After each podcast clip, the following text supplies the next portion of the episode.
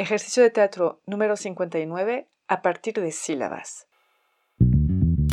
En Teatro para Llevar propongo ejercicios de teatro a quienes lo enseñan, pero también a cualquier maestro, educador, coach, madre o padre de familia. Ejercicios para todas las edades que permiten aprender y trabajar en uno mismo de una forma divertida. Les compartiré mi experiencia y lo que cada actividad aportó a mis clases y algunas anécdotas. Así que levantemos el telón.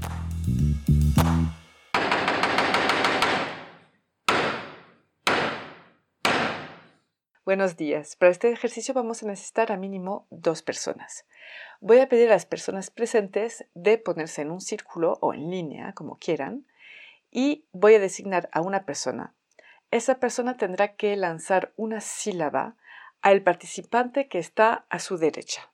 El participante a su derecha, cuando escuchará esa sílaba, tendrá que terminar la frase rápidamente. Por ejemplo, si lanza la sílaba bis, la persona a su derecha podría seguir diciendo de mi paraguas que estaba por aquí, completando así si se dice rápidamente sería viste a mi paraguas que estaba por aquí. Una vez que la persona completó la frase, lanza otra sílaba a la persona que está a su derecha y tendrá que hacer exactamente lo mismo y terminar así el círculo.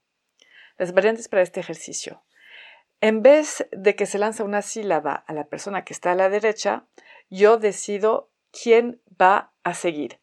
Eso pues les va a permitir no pensar con anticipación y ser más espontáneo. Porque claro, es importante, ya que se dijo la sílaba, seguir rápidamente la frase.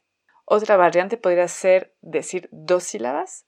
La primera servirá para empezar la frase y la segunda para terminarla. Por ejemplo, la primera sílaba sería bis y la última sería ta. Lo que podría ser, ¿viste mi paraguas que estaba a la vista? Mis observaciones durante este ejercicio.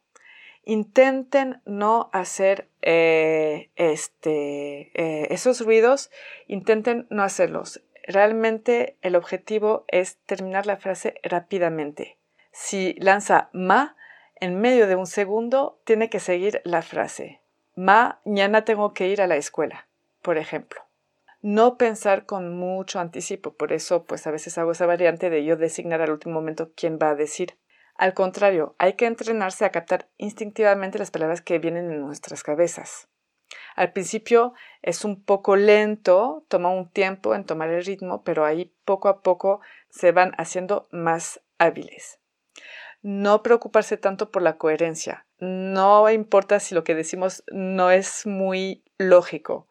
Poco a poco va a surgir de más en más evidente y es más importante poner su atención en esa espontaneidad, captar rápidamente lo que nos viene a la cabeza.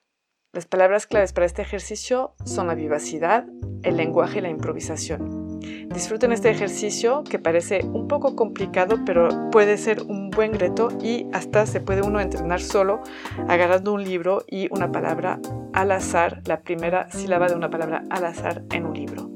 Les digo hasta muy pronto.